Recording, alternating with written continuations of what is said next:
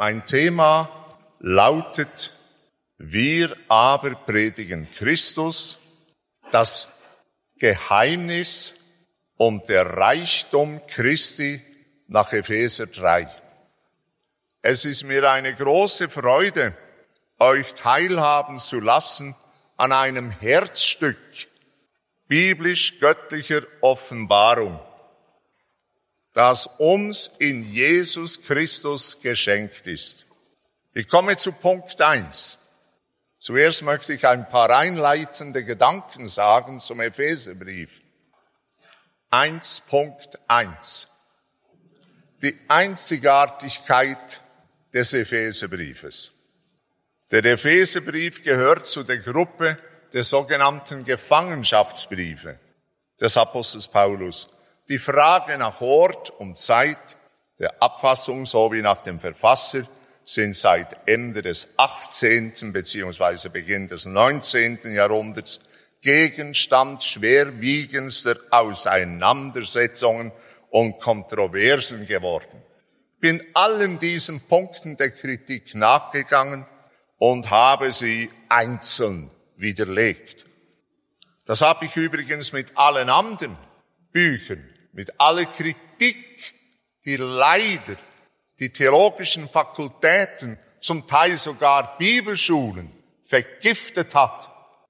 Das Gift der Bibelkritik hat das Gott wirklich so gemeint? Hat er es so gesagt? Sollte Gott gesagt haben? Ich habe die ganze philosophische Unterwanderung des theologischen Systems aufgedeckt und entlarvt ich sage das nicht zu meiner Ehre, aber ich wollte einmal den Dingen wirklich auf den Grund gehen. Ich habe jede Schrift des Neuen Testaments mit Inhaltsangabe, den wichtigsten Punkten, der Kritik hier aufgeschrieben und die Kritik ganz gründlich widerlegt. So dass ich sagen kann, nicht nur sieben Schreiben im Neuen Testament sind echt, wie Lindemann kommt und man das heute behaupten, sondern alle 27 Bücher des Neuen Testaments sind von A bis Z Gottes Wort. In allen 66 kanonischen Büchern des Alten und Neuen Testaments haben wir im Urtext, und das habe ich in Bibliologie ganz gründlich untersucht, die vollständig durch den Heiligen Geist inspirierte, fehlerlose und irrtumslose und zeitlos gültige für alle Menschen verbindliche Wahrheit des Wortes Gottes. Da gibt es kein Wenn und Aber. Es gibt so große, stolze, hochmütige Menschen, die vermessen sich in lästige Gedanken Gott gegenüber, dass sie meinen, wir könnten dann mit Gott schon noch diskutieren im Jenseits was alles falsch gewesen sei und warum die Irrtümer sich eingeschlichen hätten in die Bibel. Ich habe viele Jahre, gerade im ersten Studienjahr, über Vollmacht und über Inspiration der Heiligen Schrift Vorlesungen gehalten. Und da durften die Studenten immer wieder, bis auf Weihnachten, nach dem ersten Semester, alle sogenannten Widersprüche die sie einmal gehört, vielleicht nicht verarbeitet haben persönlich, die ihnen irgendwie zu schaffen machten, das durften sie aufschreiben. Im zweiten Semester haben wir sie einzeln daran drangenommen. Und ich sage, nachdem ich 25 Jahre voll im Dienst stand, ich habe den Irrtum noch nicht gefunden. Es ist irrtumsloses, zeitlos gültiges, widerspruchsloses Wort Gottes, wie Augustinus einmal gesagt hat, die Widersprüche sind gar nicht in der Bibel, die sind im Denken des Menschen. Hat auch andere Dinge gesagt, die mir weniger Freude machen, aber, aber immerhin. Ich komme zu Punkt eins, zwei. Ist der, der Epheserbrief der unpersönlichste Brief des Apostels Paulus von allen 13. Einerseits erstaunt es, dass im Epheserbrief im Vergleich zu den anderen Paulusbriefen überhaupt keine direkten Hinweise auf die Gemeindesituation oder an die Adresse einzelner Gemeindeglieder gegeben werden, so wie wir das gerade gestern Abend aus den beiden Korintherbriefen gehört haben. Scheinbar also der unpersönlichste Brief des Apostels Paulus. Aber ich sage euch etwas anderes. Andererseits kann man den vorliegenden Epheserbrief als das intimste Schreiben des Heidenapostels bezeichnen, weil wir hier eine unvergleichlich beeindruckende, heißgeschichtliche Entfaltung und Schau der neutestamentlichen Ekklesia, der neutestamentlichen Gemeinde erhalten. Das allen Gemeinden gilt, bis heute. 1.3. Ein Brief voller Geheimnisse. Tom Mysterion, gleich das Geheimnis, ist ein Ausdruck, der im ganzen Neuen Testament 28 Mal vorkommt und davon ganze sechs Mal im Epheserbrief. Erstes Geheimnis. Der Wille Gottes zu unserer Erlösung von Ewigkeit her ist ein Geheimnis, welches uns kundgetan worden ist. Kapitel 1, 9. Zweites Geheimnis. Das Geheimnis der neutestamentlichen Gemeinde ist Paulus geoffenbart worden. Kapitel 3, 3. Drittes Geheimnis. Die Epheser-Christen sollen in der Lage sein, die Größe dieses Geheimnisses zu erkennen. 3, 4. Viertes Geheimnis. Paulus ist beauftragt, den Nationen den unausforschlichen Reichtum Christi und die Ökonomie, das heißt den Haushalt des Geheimnisses als Erleuchtung weiterzugeben. Kapitel 3, 9. Fünftes Geheimnis.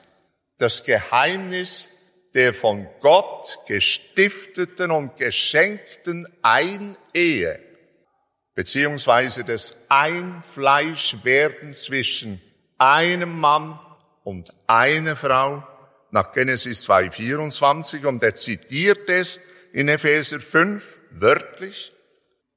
Das deutet auf das Einssein, ist ein Gleichnis, auf das Einssein zwischen Christus und der Gemeinde. Kapitel 5, 32. Sechstes Geheimnis. Die Gemeinde soll in der Fürbitte hinter Paulus stehen, damit er mit Freimut das Geheimnis des Evangeliums weiterhin verkündigen kann. Kapitel 6, 19. Ich komme zu Punkt 1, 1.4. Der Epheserbrief ist ein richtiger Jesusbrief. Hört einmal, der Epheserbrief hat ja sechs Kapitel und 155 Verse. Und in diesen wenigen Versen findet sich der Name Jesu 20 Mal. Dazu kommen mindestens 15 Personalpronomen, zum Beispiel Kapitel 2, Vers 14. Er, Jesus, ist unser Friede. Oder relativ pronomina, zum Beispiel Kapitel 1, Vers 7. An welchem, Jesus, wir haben die Erlösung durch sein Blut, die Vergebung der Sünden nach dem Reichtum seiner Gnade.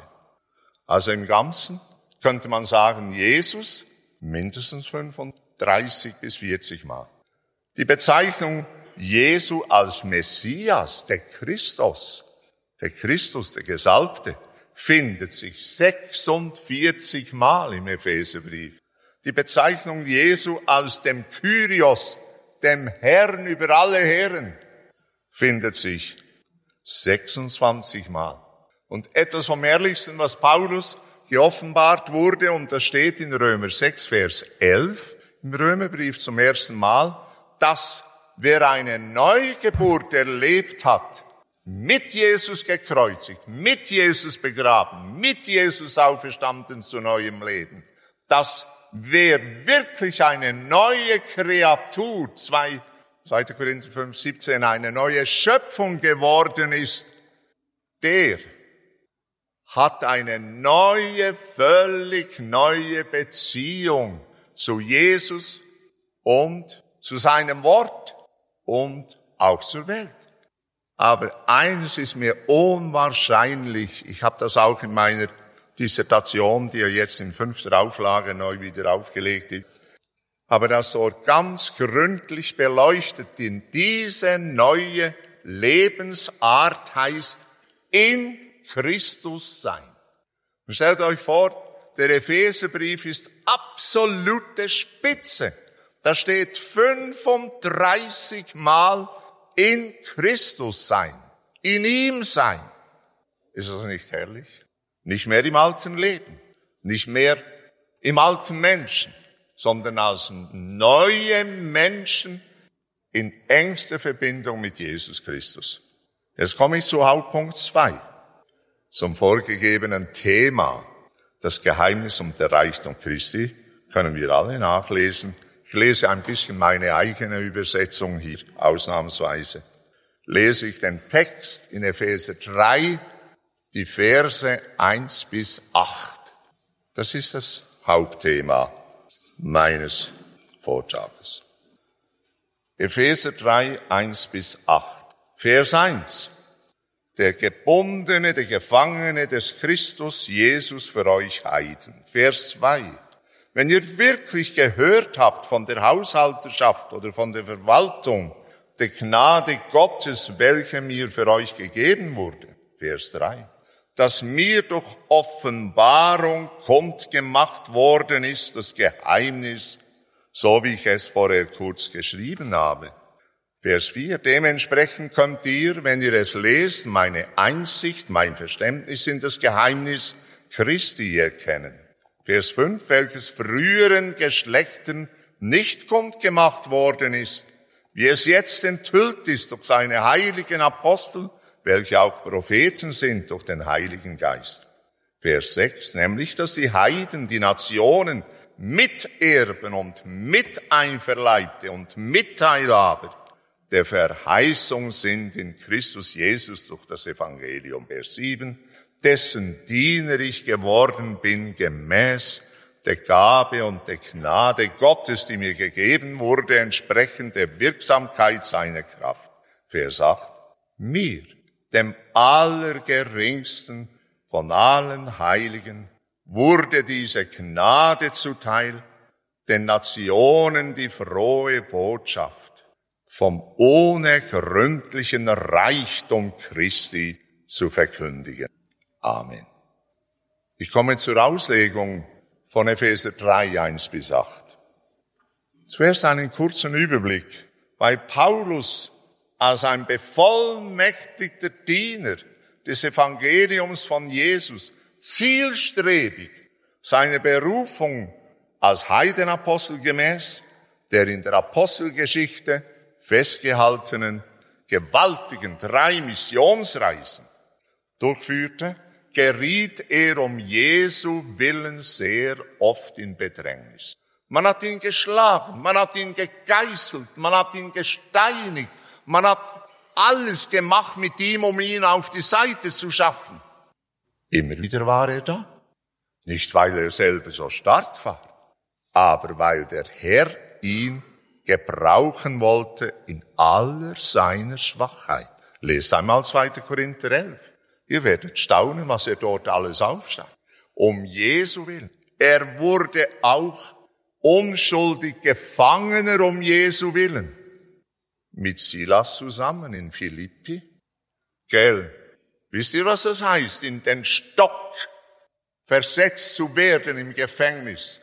Da werden Hände und Füße zusammen gebunden und in einen Holzkanal hineingesteckt. Probiert einmal, wie lange ihr das aushaltet. Hände und Füße an der gleichen Stelle.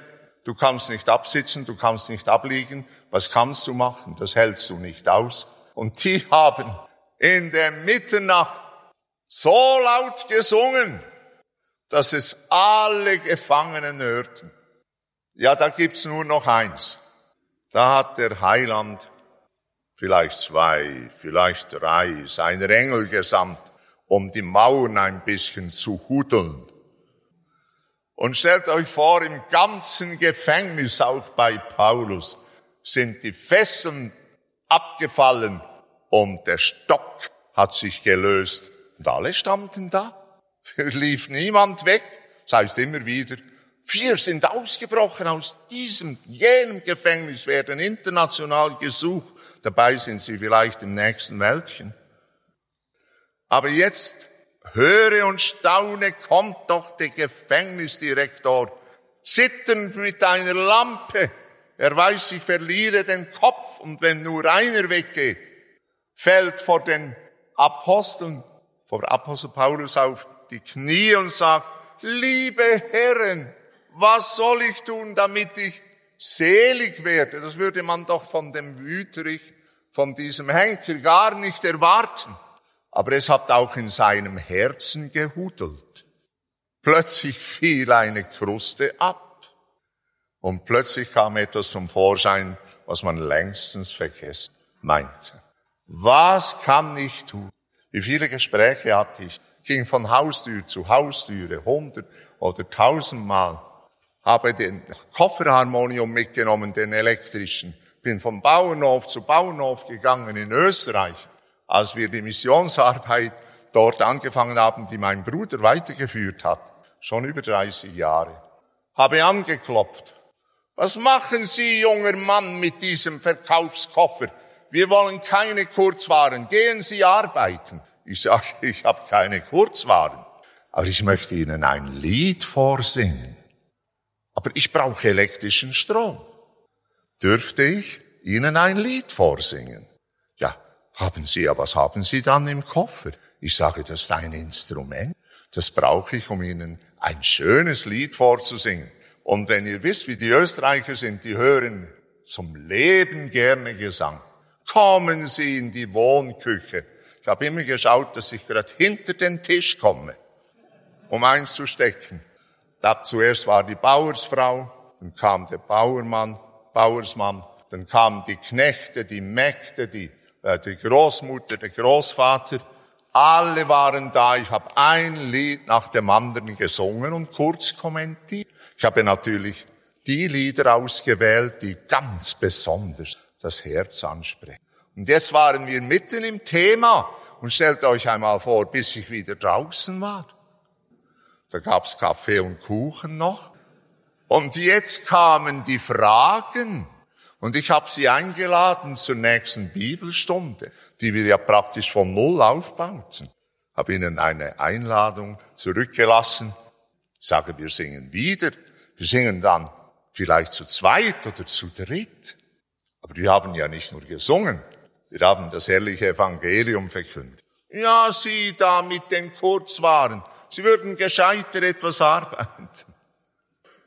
Das habe ich nicht erfunden. Meine Lieben, das hat mir der in den Sinn gegeben. Geh mal mit dem Koffer, elektrischen Kofferharmonie und singt heute ein paar schöne Lieder. Jetzt singe ich fast nur Kontrabass. Früher konnte ich hoch hinauf singen. Manchmal auch. Gut. Aber nur, dass ihr das seht. Menschen haben Heimweh nach Jesus. Wissen, wisst ihr das? Heimweh nach Jesus. Warum? Der Herr ist ihr Schöpfer. Kennt ihr einen Menschen, der nicht von Gott geschaffen ist? Deshalb hat er Heimweh nach seinem Schöpfer, auch wenn alles verschüttet ist, und durch Adams Fall die Gebundenheit und Macht der Sünde gekommen ist. Aber er hat Heimweh. Das Heimweh ist geblieben und wird erst gestillt, wenn er zum Herrn kommt. Weil Paulus, die Briefempfänger erkannten sehr bald, auch durch den Dienst, den Paulus tat, die Verwalterschaft des Gnadenangebots für die Nationen, die der Apostel erhalten hatte die Verse 1 und 2. Deshalb wurden sie auch Mitteilhaber der Offenbarung der tiefsten Geheimnisse, die es für Bekehrte und Wiedergeborene überhaupt gibt. Verse 3 und 4. Wenn sich Paulus in Vers 1 als der Gefangene Jesu Christi nennt, höchstwahrscheinlich zu diesem Zeitpunkt noch in der Mietswohnungshaft in Rom vor dem ersten Verhör vor äh, Kaiser Nero wo er ja freigesprochen wurde, wie er selber sagt in 2 Timotheus 4. Dann meint er meines Erachtens als Gefangener Jesu Christi nicht einfach ein unschuldig Gefangener der römischen Staatsmacht, sondern er bezeichnet sich in einem viel tieferen Sinn als Gefangener in der Leidensnachfolge Jesu. Vergleichbar mit Josef, mit Daniel, mit anderen. Darum ist er gewiss, dass diese ganz spezielle Führung zur noch größeren Verherrlichung Jesu dient.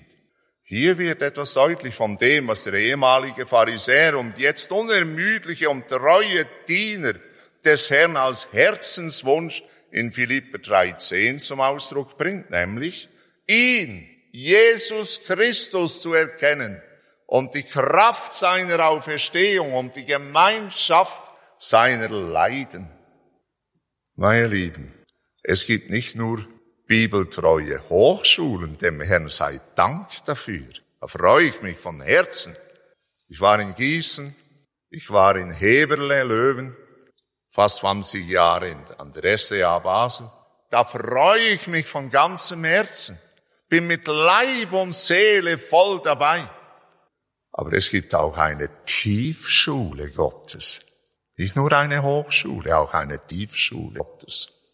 Und der Herr hat es so gemacht, dass viele seiner Zeugen nicht nur gut ausgebildet war, gar nichts gegen gute Ausbildung, sonst würde ich ja ein Eigengoal schießen, sondern, meine Lieben, oft führt der Herr seine intensivsten Diener durch eine tief, sage Ihnen nicht, wie oft ich in den vergangenen Jahren am Grabesrand, dass ich heute hier stehe, ist ist wirklich ein Wunder Gottes, sage ich euch.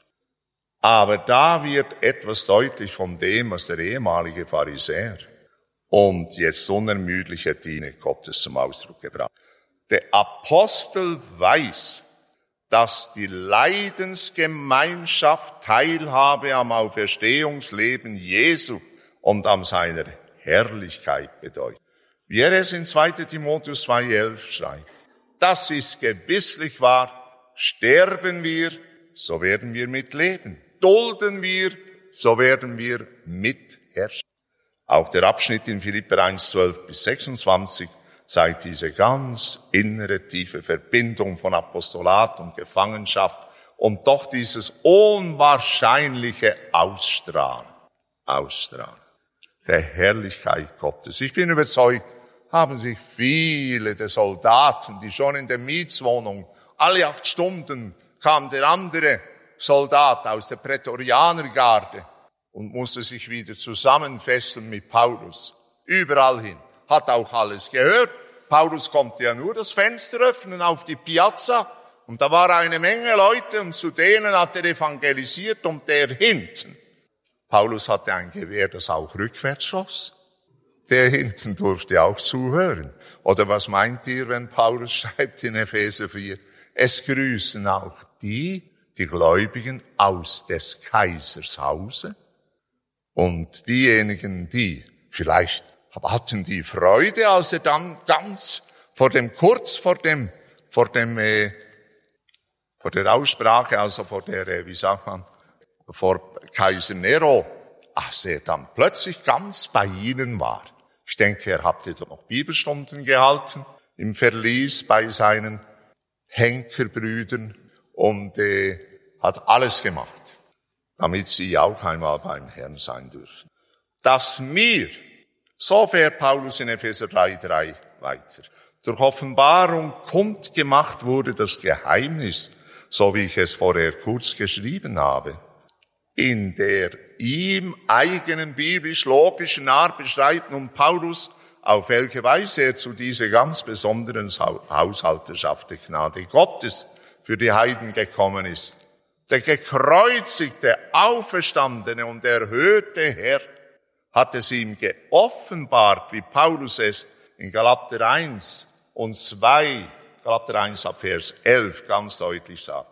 Sicherlich war es damals auf dem Weg nach Damaskus als er von Jesus überwältigt wurde, für den neu bekehrten Pharisäer und Verfolger der Gemeinde, Saulus, etwas ganz Unfassbares, als er durch den Mund von Ananias hörte, dass der Herr ihn ausersehen hat, ein gemeindebauender Pioniermissionar zu werden. Stellt euch einmal diesen gewaltigen Wechsel vor. Und dass der Herr ihn gebrauchen will, allen Nationen das Evangelium zu bringen. Damals war die ganze Welt das römische Reich. Er kam ja bis nach Spanien. Darüber hinaus wurde Paulus noch ein zweites geoffenbart, nämlich das Mysterium tu Christu, das Geheimnis Christi. Welches ist das Geheimnis der neutestamentlichen Gemeinde? Jetzt nach Pfingsten ist dieses Geheimnis durch den Heiligen Geist geoffenbart worden. Im Alten Testament blieb dieses Geheimnis erfüllt, verhüllt, wie es in Epheser 3,5 geschrieben steht. Es ist früheren Geschlechtern nicht kundgemacht worden.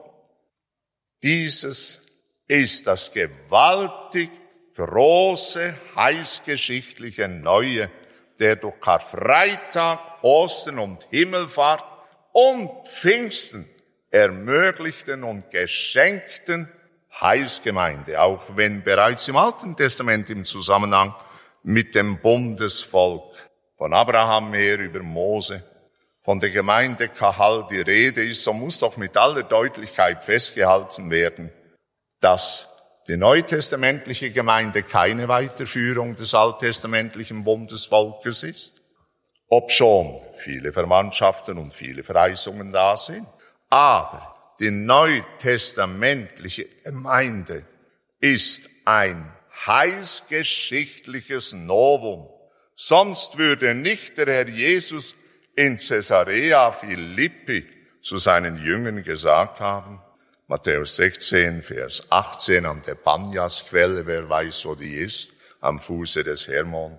Auf dieses Felsenfundament und damit ist nicht Petrus gemeint. Petros ist ein großer Felsstein, Felsbrocken. Du bist Petros, ja, Petros. Kai betaute tetra, epoikodomeso ten ecclesiamu. Das heißt, du bist ein Felsbrocken, lieber Petrus, aber auf das ganze Felsenfundament, Jesus Christus, werde ich meine Gemeinde bauen. Jesus ist der Fels. Er selbst. Und das kann er erst zum Zeitpunkt, wenn er den Heiligen Geist schickt. Denn die Verheißung Jesu ist mit der Sendung des Heiligen Geistes engstens verbunden. Siehe Johannes 7, 38 folgende. Wenn nämlich die neutestamentliche Gemeinde nur eine Weiterführung wäre der alttestamentlichen, des alttestamentlichen Kahal, hätte Jesus nicht in der Zukunftsform gesprochen. Denn Synagogengemeinden gab es ja schon seit der babylonischen Gefangenschaft. Also war das etwas vollkommen Neues, eine göttliche Institution. Ich habe durch Studenten das Blatt ausgearbeitet. Es ist interessant, dass im Neuen Testament 114 Mal der Begriff Ekklesia steht. Der nahestehende Begriff Synagoge, Synagoge, als Zusammenkunftsort für Juden oder als Gotteshaus für Juden gebraucht, steht für die neutestamentliche Gemeinde und zwar im Sinne des Zusammenkommens der Gläubigen nur ein einziges Mal, neben 114 Ekklesiastellen. Im erstgeschriebenen Brief Neuen Testament, Jakobus 2,2, er schreibt einmal dort, wenn die Gläubigen sich versammeln, Synagoge. Ein heißgeschichtliches Novum. Und jetzt fordere ich euch heraus, ganz scharf aufzupassen. Zur neutestamentlichen Ekklesia gehören alle, die aus Welt und Sünde heraus den Ruf Gottes gehört und ihm Folge geleistet haben aus heraus im Griechischen Eck aus, Eck aus. Und wer diesem Ruf gehört hat und ihm gefolgt ist, wer seinen Ruf umgesetzt hat, Ruf heißt im Griechischen Dikläsis.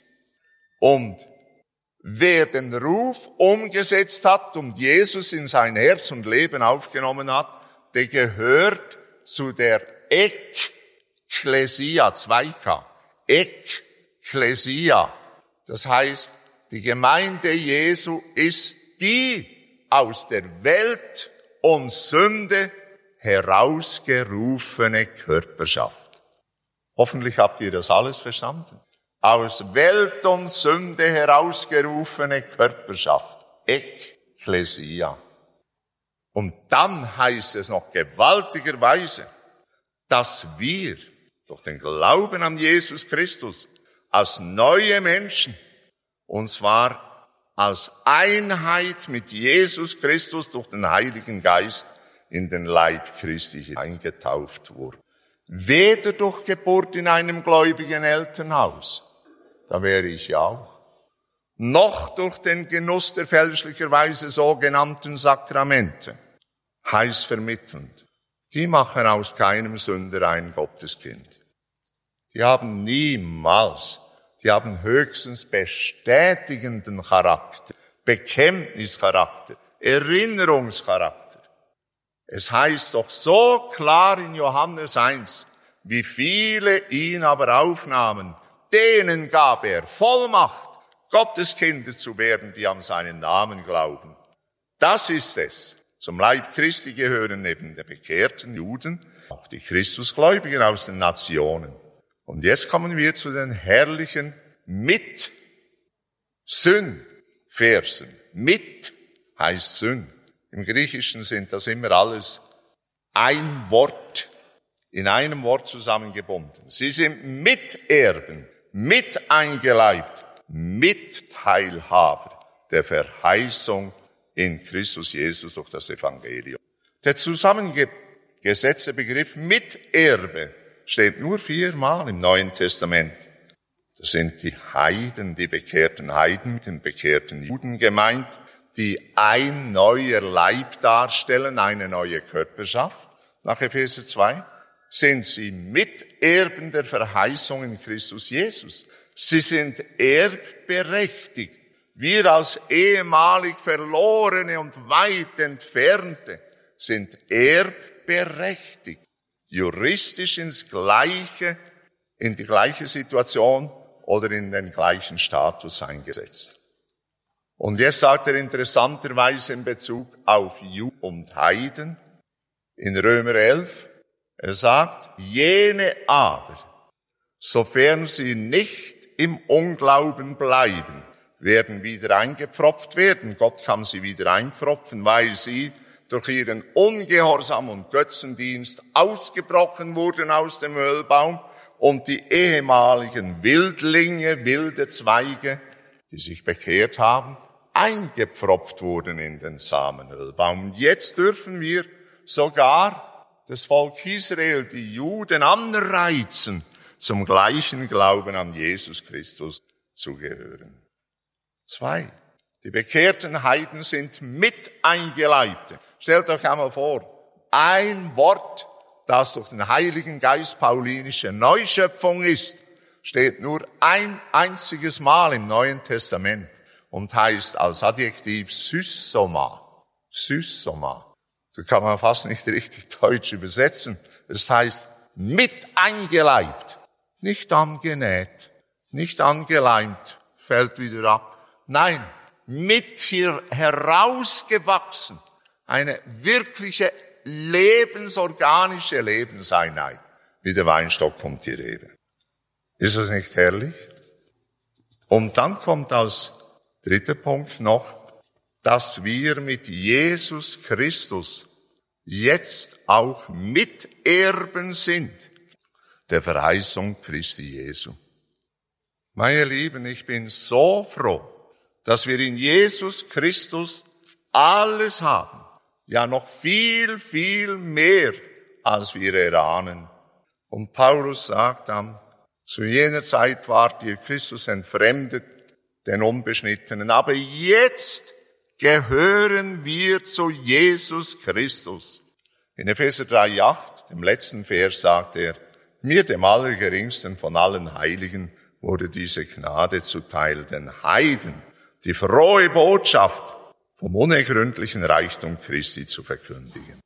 Meine Lieben, ich finde das so gewaltig. Ich könnte euch einige Verse vorlegen, die das Gleiche bezeugen. Paulus lebte in tiefer Demut, weil er einst die Gemeinde verfolgt hat. Aber mit voller Wucht und erfüllt mit dem Heiligen Geist hat er bezeugt, überall wo er hinkam, was Petrus vor dem Hohen Rat bezeugt hat. Diese Einzigkeit und Ausschließlichkeit Jesu. Nur Jesus kann den Menschen Rettung bringen. Nichts und niemand sonst auf der Welt rettet sie. Nach Apostelgeschichte 4.12. Jesu Erniedrigung, sein Gehorsam bis zum Kreuzestod, seine Erhöhung zum höchsten Ehrenplatz.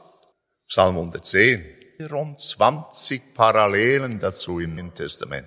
Der meist zitierte Vers in der Bibel überhaupt. 24 Parallelstellen. Setze dich zu meiner Rechten, sagte Vater, bis ich deine Feinde zum Schemel deiner Füße. Und Jesus hat als der Gehorsame bis zum Kreuzestod, Philippe 2, 7, 11 bis zu 11, den höchsten Ehrenplatz über alle Himmel eingenommen, nachdem er als Hohepriester mit dem Versöhnungsblut uns mit dem himmlischen Vater versöhnt hat. Dieses ewig gültige Opfer für die ganze Menschheit und seine Retterliebe, sein neues Leben in ihm, die Neugeburt durch den Heiligen Geist, die wachstümliche Heiligung als Umgestaltungsprozess, der Weg, der schmale Weg zur Ehrlichkeit, der Erziehungsprozess im Glaubensleben, das wird als unergründlicher Reichtum Christi bezeichnet am Schluss unseres Abschnittes. Unerforschlich, unergründlich steht nur zweimal im Neuen Testament. Anaxichniastos, einmal in Bezug auf die Unausforschlichkeit der Wege des Herrn und hier auf die Unerforschlichkeit der Herrlichkeit des Herrn. Jesus ist der absolute Höhepunkt. Als ich mit meiner lieben Helen vor 44 Jahren oder 45 Jahren. Sie war damals in Papua-Neuguinea Missionarin. Ich kannte sie vor. Sie gefragt habe, ob sie meine Frau werden wollte. Wir konnten nicht im nächsten Tirum alles abmachen. Waren 17.000 Kilometer Luftlinie. Ich war in London damals, einige Monate. Sie hat mir Ja gesagt. Ich musste lange warten. Es ging nicht so schnell, bis der Pöstler dann dort im Buschgebiet war, einmal in der Woche. Und dann war sie noch gerade in Ferien, als mein Brief ankam. Meine Lieben, aber ich hätte gar, mich gar nicht geschämt mit meiner lieben Gattin. Ich habe sie überall hingenommen, wo ich konnte, durch die Straße zu laufen. Ich hätte nicht nur gesagt, seht ihr, ich bin verlobt. Ja, wo hast du deine Verlobte? Ja, ich habe sie zu Hause gelassen weil ich mich geschämt hätte, sie allen zu zeigen. Nein, sicher nicht. Aber meine Lieben, warum sollten wir uns schämen zu sagen, ich habe Jesus gefunden, liebe Freund. Das ist das Beste, was es gibt. Habe einen Kursus gemacht mit der Gemeinde. Habe gesagt, bis zum nächsten Mal führen alle ein Gespräch über Jesus mit irgendjemand Fremden. Ja, wo sind die? Ich sage an der nächsten Haustüre.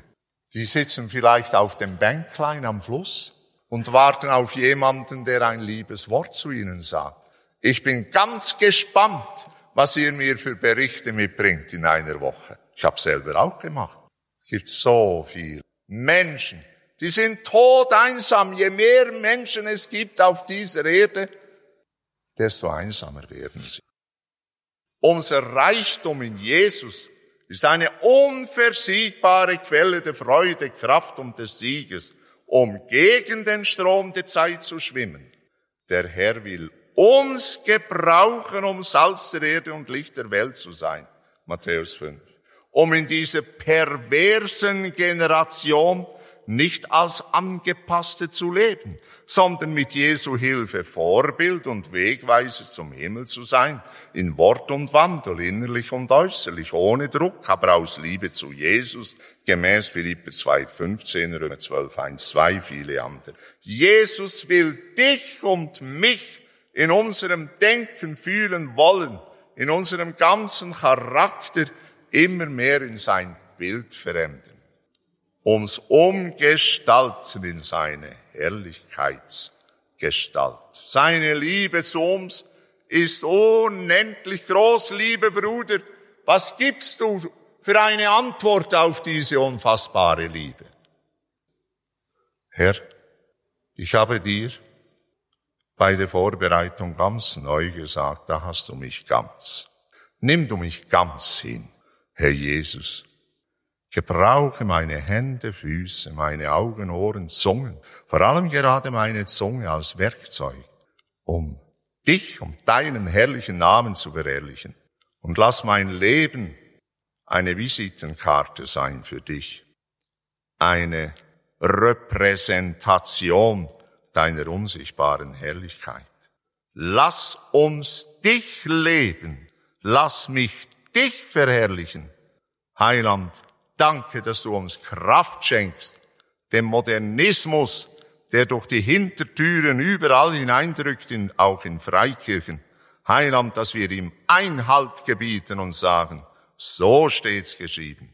Ich will Jesus verherrlichen, ihm gefallen, nicht dieser Welt.